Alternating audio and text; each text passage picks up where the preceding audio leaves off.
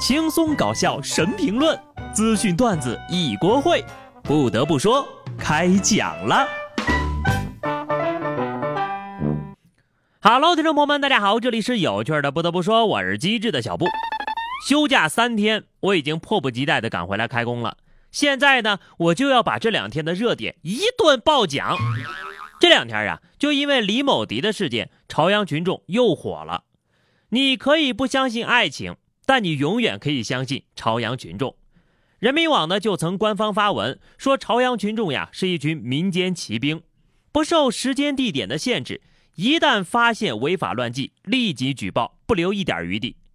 从二零一四年开始。李代沫、张元、宁财神、张耀扬、高虎、尹相杰、王学兵、张博、高海波等等等等，纷纷在朝阳群众的举报下人设坍塌。宇宙的尽头是铁岭，娱乐圈的尽头是朝阳群众。得亏一人呐，还是赶紧搬家吧。一切的蛛丝马迹都逃不过朝阳群众的火眼金睛。据报告显示，二零二零年呢，朝阳群众平均每个月向朝阳警方提供线索近两万条，内容涉及内容涉及盗窃电动自行车、街头扒窃以及涉毒类的线索等等等等。你们以为这就是全部了吗？并不是，请把你的格局打开。早在四十年前呢，朝阳区还是一个空旷人少的大郊区的时候，朝阳群众就曾配合公安抓获过六名外国间谍，懂了吧？朝阳群众的威名由来已久了，近半个世纪前呢，就在国家安全的战线上发挥过重要的作用了。那么问题又来了，神秘的朝阳群众到底是谁呢？现在的朝阳群众呀，大概有五部分人组成：治安志愿者、党员巡逻队、专职巡逻队、义务巡逻员以及治保积极分子。而且呢，他们不止活跃在朝阳区。二零一七年底，实名注册的朝阳群众已经达到十四万多人呐。实际上呢，在北京不只有朝阳群众，还有西城大妈、海淀网友、东城守望者、石景山老街坊等等等等。任何一个从你身边路过的大爷大妈，都有可能身背赫赫战绩，深藏功与名呀。所以坏人们要小心了啊！天网恢恢，疏而不漏啊！安徽淮北。象山公安抓获了一名流窜多省市盗窃的犯罪嫌疑人。该犯罪嫌疑人呢，沿街盗窃一百多起。民警抓获犯人之后，发现这位犯罪嫌疑人比较迷信，在脚背纹有“逢凶化吉”四个字儿。运气不好落网，是因为出门先迈了右脚吗？左脚画吉，右脚逢凶。作案的时候先迈了右脚，画吉逢凶了。闻哪儿不好？闻脚背。这运气又臭又背，但是这个字儿呀选的没毛病，因为他可能不知道什么是凶，什么是吉。偷盗是凶啊，现在呢进监狱接受我们社会主义改造就是吉，从此不用颠沛流离了，有吃有住，果然大吉呀！逢凶化吉不是所有事情都可以如愿的，走正道呀才能化吉。浙江丽水交警部门曝光了近期查获的两起醉驾案件，俩人呢是一对父子，先后开着同一辆车，之后呢被送进了同一间牢房。其中，父亲陈某金已经是老酒驾了，曾经两次因为酒驾被抓，甚至被吊销了驾照，这才重新考了驾驶证，但还是第三次栽到了同一条沟里。酒桌亲兄弟，上阵父子兵，子承父业了，属于是。看到这位父亲孜孜不倦的酒驾，我都快被他感动了。请问什么时候能够给他终身禁驾呢？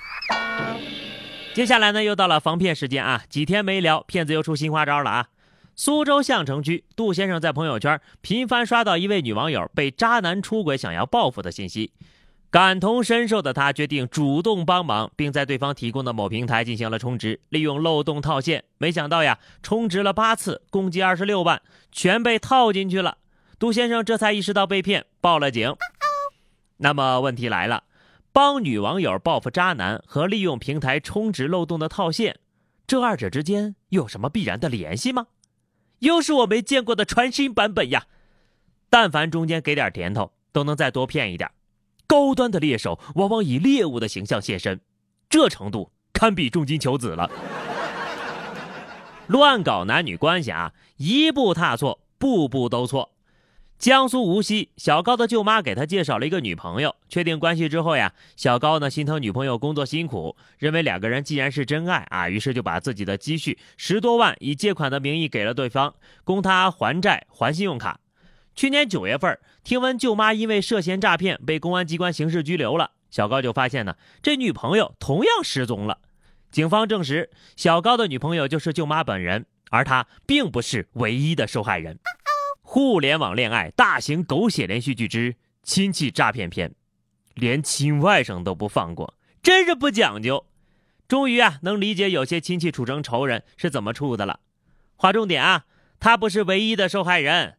那么问题来了，这事儿舅舅知道吗？小高啊，正月也别剪头了，舅舅也是可怜人呐，很难理解啊，面都没见过，怎么敢给对方那么多钱呢？广西北海的小张在网上结识了自称小陈的美女，俩人呢很快就建立了恋爱关系。四个多月来呀，小张向其转账发红包二百零三次，共计八万四千多元。小陈呢却一直拒绝见面。不久之后，小张就意识到被骗了，赶紧报了警。警方仅用五小时就把案件侦破了。这犯罪嫌疑人呢，竟然是一名三十一岁的离异男子。听听，还是男人最懂男人吗？你说你们网恋不见面也就算了，难道不语音也不视频吗？不过现在这个变声器加滤镜，就算是语音加视频，也不见得眼见为实。所以每次看到这种新闻，我就很奇怪，多少人啊，正儿八经谈个恋爱都没给过这么多钱，怎么他们没见面就这么爽快呢？女骗男啊不难，男骗女也简单。上海的姚小姐在直播间结识了一位榜一大哥陈某，陈某呢在直播间打赏主播，非常的爽快，姚小姐就误以为他是富家子弟。五月份开始呢，陈某以各种理由向姚小姐借了一百三十五万，只还了十二万，然后失踪了。九月底，陈某被抓了，百万巨款已经被挥霍一空。经调查呀，陈某还用相同的手法骗了六名女性，其中呢也不乏一些男性受害人。平时老看榜一大哥被骗。没想到这次攻守转换，头一回见榜一大哥坑人的，这大哥有点东西哈。快到年底了，有些沙雕呢为了冲榜也是脸都不要了。柳州幺幺零报警服务台接到了一个外卖小哥的电话，他说呢有人点了一单外卖，但是打了四五次电话都不接，然后发来一条救命的消息。接到报警之后，指挥中心立即派民警啊赶赴现场处置。经了解，该名女子并没有遇到危险情况。发救命呢是一种习惯和口头禅。我们使用救命的方法，救命，我需要帮助。而有些脑残使用救命的方法，救命呀，我人没了，这家外卖好吃到翘脚了。网络用语可算是被你玩明白了呀，就不能好好说话吗？就算是口头禅，你好歹改成救命（括弧口头禅不要报警）。说一次可以理解。后面要是接了电话呢，也能理解。但你说三四次救命还不接电话，这哪里是口头禅的锅，分明就是有什么大病。建议啊，赶紧去医院看看吧。求救这种话，如果当玩笑说哈，一定要让对方知道你是在开玩笑，而不是真有事儿。狼来了这种话说多了，等狼真正到的时候，遭殃的不还是你自己吗？有病看病啊，不要祸害别人。好了，那么以上就是本期节目的全部内容了。关注微信公众号 DJ 小布或者加入 QQ 群二零六五三二七九二零六五三二七九，来和小布聊聊人生吧。下期不得不说，我们不见不散，拜拜。